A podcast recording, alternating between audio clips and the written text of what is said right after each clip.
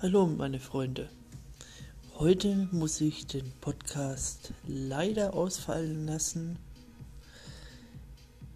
da ich momentan sehr viel anderes zu tun habe und das nur privat als Hobby betreibe. Ich werde aber morgen dafür den Podcast starten, versprochen.